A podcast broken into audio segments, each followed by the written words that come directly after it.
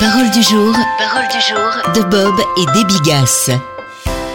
Bonjour à tous. Voici qu'il est caché du côté des bagages. 1 Samuel 10, verset 22. De l'ombre à la lumière.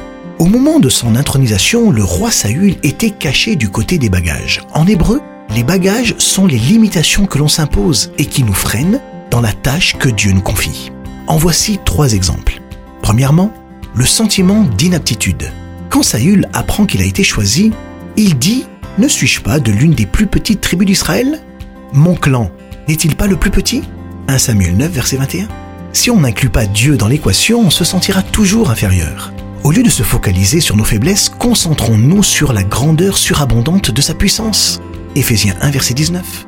Deuxièmement, le qu'en dira-t-on? La Bible dit La frayeur devant les hommes tente un piège.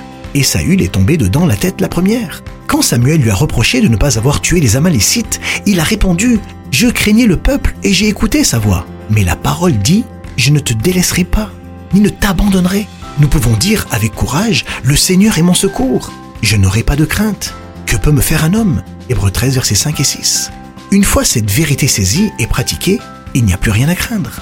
Et enfin, troisièmement, le scepticisme. Jacques dit Celui qui hésite est un homme à l'âme partagée, inconstant dans toutes ses voies. Et Saül en était l'incarnation.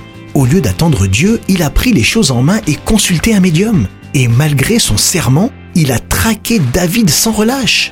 S'adapter ne suffit pas. Dieu exige cohérence et engagement. Soyez richement bénis. Retrouvez Parole du jour en version imprimée sur l'application ou sur paroledujour.com.